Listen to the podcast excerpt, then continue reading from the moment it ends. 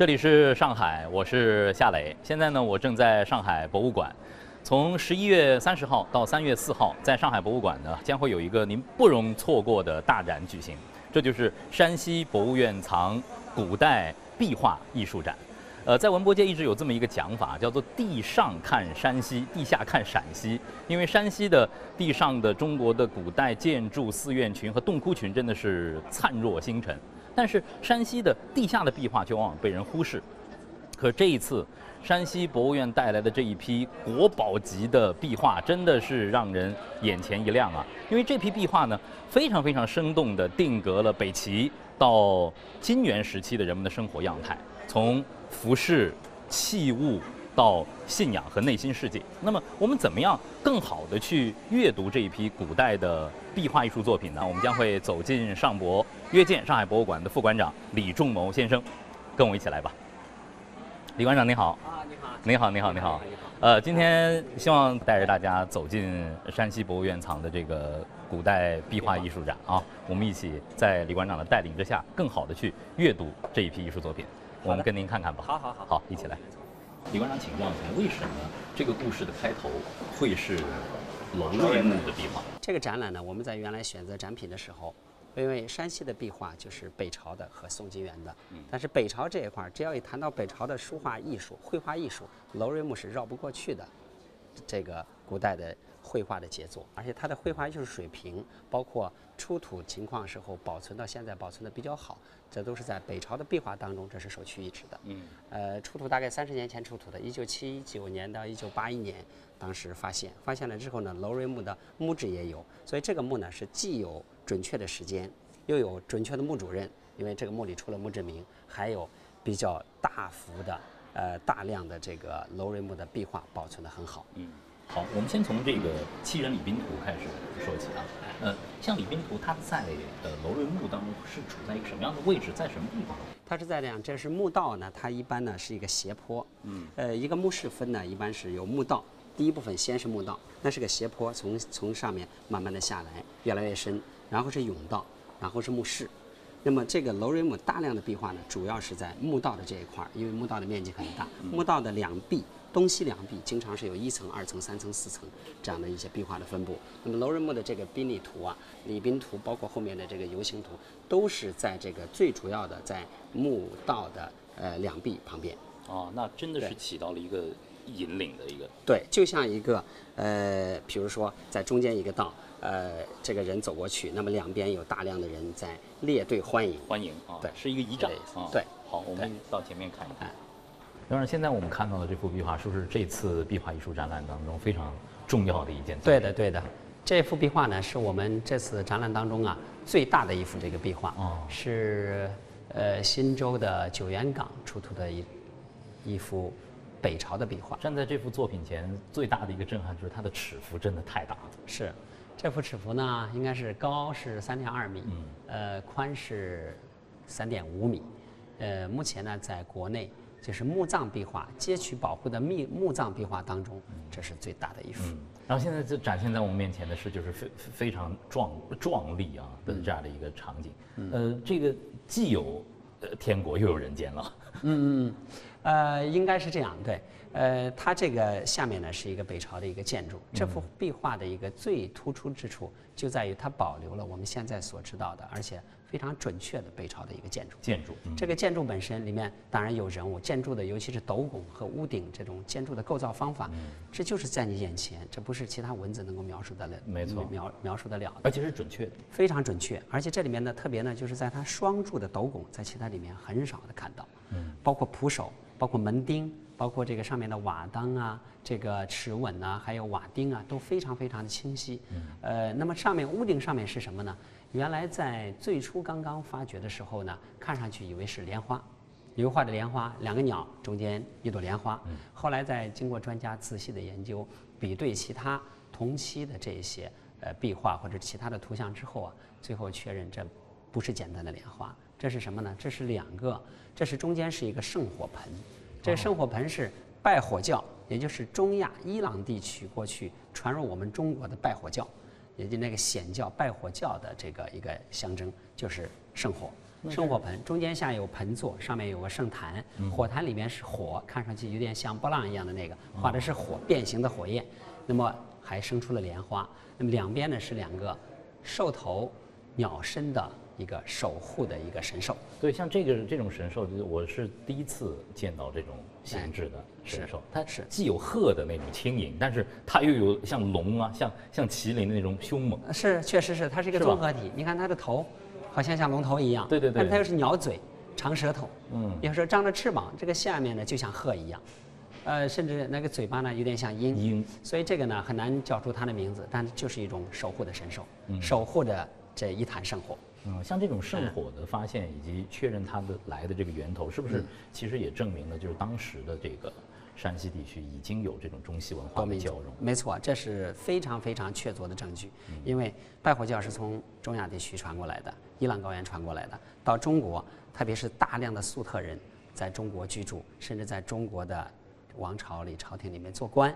粟特人进来了之后，他的拜火教宗教信仰随着传入了中国。那么这个拜火教在中国其他的很多地方都会出现，这就是我们跟丝绸之路有关了。嗯那就是中西文化交流、东西文化交流的一个标志。嗯，在跟您阅读这些壁画的时候，我就觉嗯得它很像那个时代的纪录片，就很生动的把那个时代的场景全都记录是下来。是是是现在呢，我和李馆长已经来到了这楼瑞木的鞍马游骑图的身边。其实，在进入展馆之前，我们已经看到大展的主要的封面，对，用的就是游骑图。对啊，主要是中间的这一中间这一幅，嗯，三幅连在一起，它是一个非常完整的画面。因为这个呢是关于鞍马游骑图的最完整的一个画面，后面呢还有另外还有跟随的马，但是呢从楼瑞木的保存状况来说，这三幅是保存最好的，是这个游记图的当中的核心，嗯，而且色彩也相当艳丽。保留的非常的鲜艳。对而且从那个画面那个组成的布局来说，艺术性非常的高。嗯你比如说前面两个导骑，后面呢是主骑。那么这个导骑呢有两匹马，其中有一匹马还受惊了，另外因为受惊，所以还在拉马粪，这是个很有意思、很生动的一个情节。其中有一个人还在往后侧看。但但我发现一个细节啊，为什么所有的这个骑乘者，他的目光都往后看？他们这个神归何处啊？这个呢，就是有各种解释，就是它其实是如果把所有的人都是一个姿态，嗯那么在艺术当中讲究变化，讲究一个节奏的各种方面的一个变化，最忌讳就是重复和这个平行。嗯所以呢，他在安排这些人和马的时候，你包括你看，没有一匹马的姿态是一样的，各姿态各个不同，而且是角度也不一样。这个在古古代的画法当中，这是非常非常难得的，尤其是中间这一幅。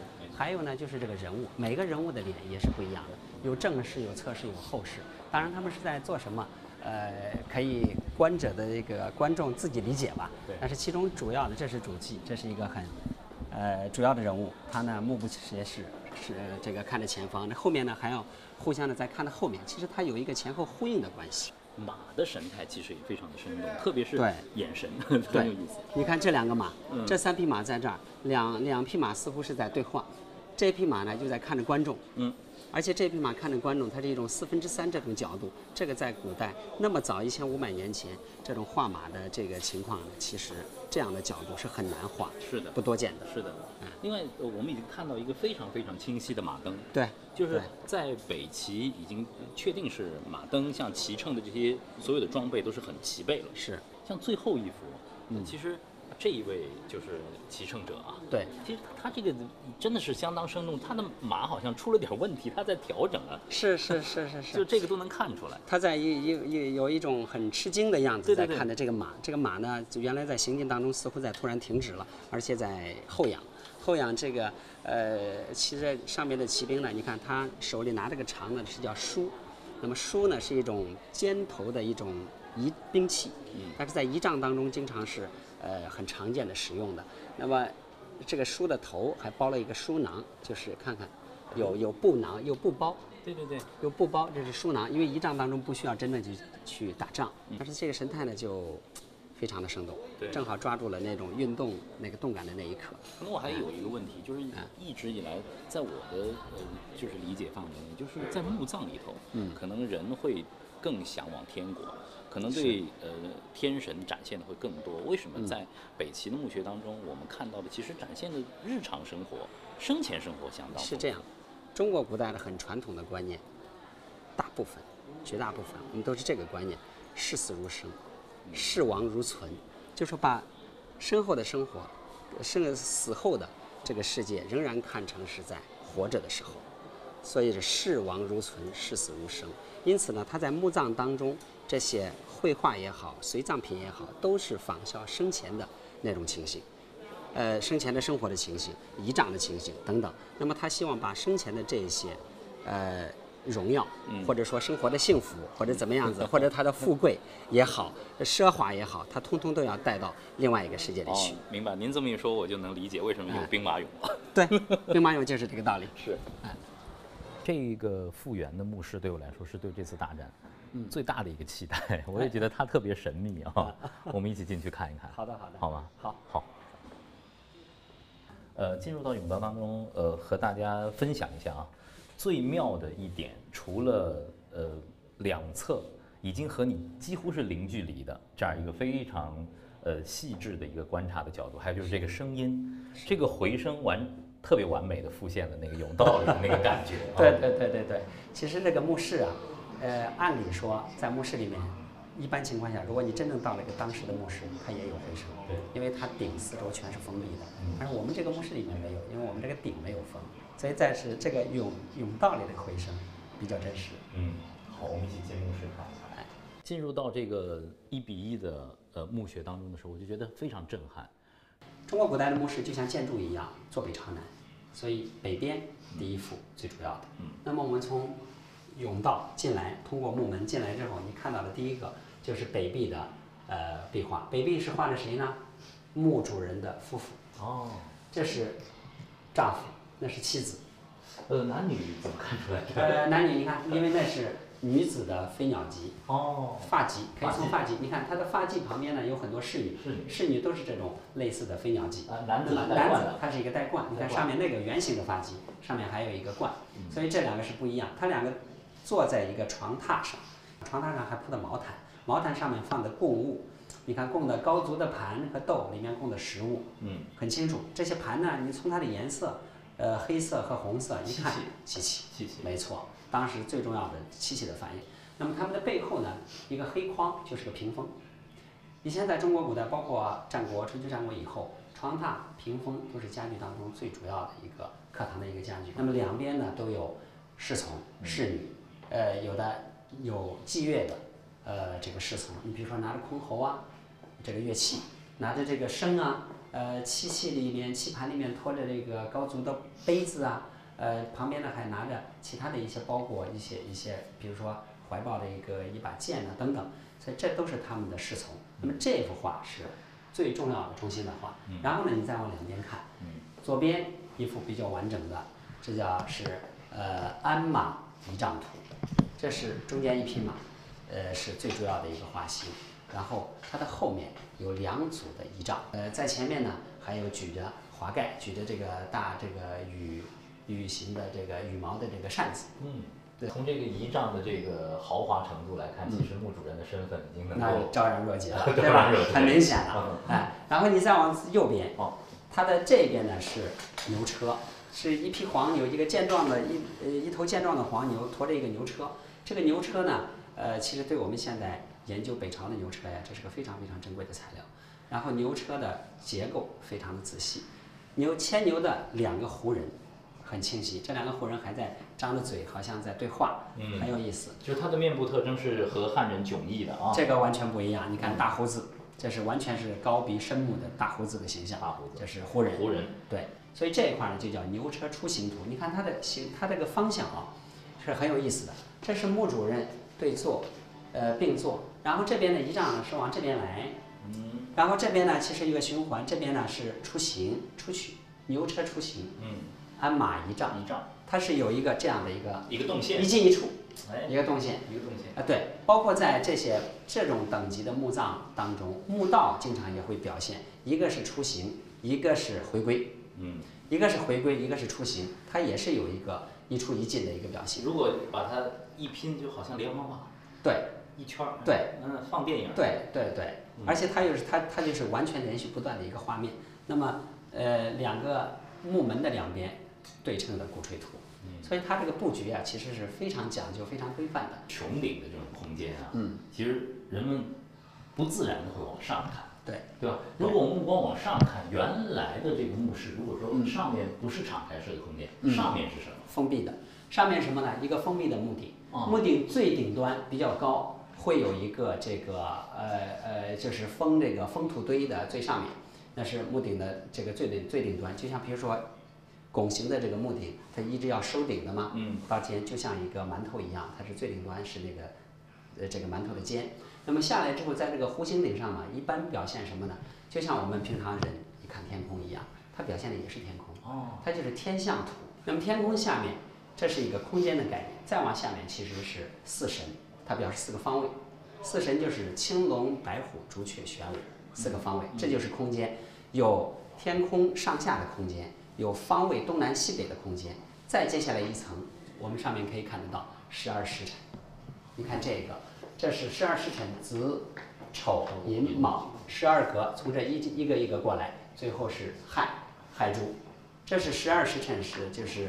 代表了一天当中的十二时，所以你可以想见，下面是生活的场景，再往上面是时辰，再往上面是空间和方位，它把整个时空的观念全部集中在这个。哦，这太精彩了！这个大家呃进入到呃山西博物院藏的这个古代壁画大展当中啊，这个墓室是不容错过的。但是大家记着预约，网上可以约吗？呃，现在是目前是现场预约。现场预约。现场预约。好。呃，网上在家呢，目前还没有。但是我们现在在不断的调整或者说完善这个开放的方案，嗯，发现最最终会采取一个比较方便大家来参观的方式。嗯，好，总之记住预约，一定要来。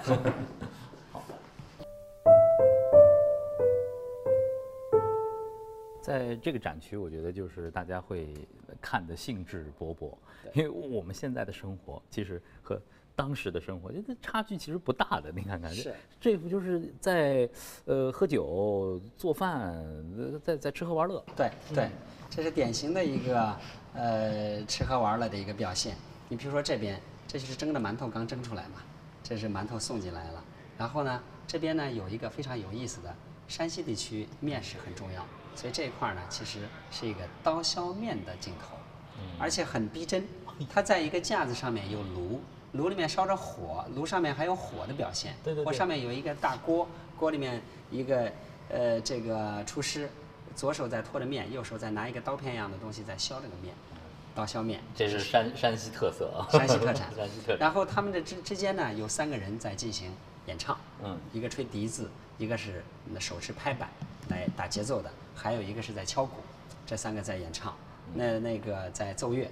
那么再过来呢是两个奉酒的。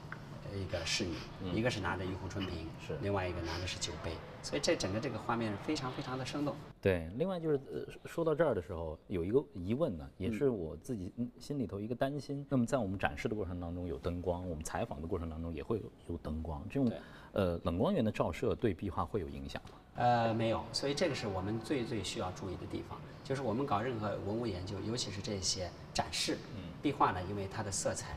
什么对这些光啊，对这些温度、湿度呢，还都是有这个呃比较敏感。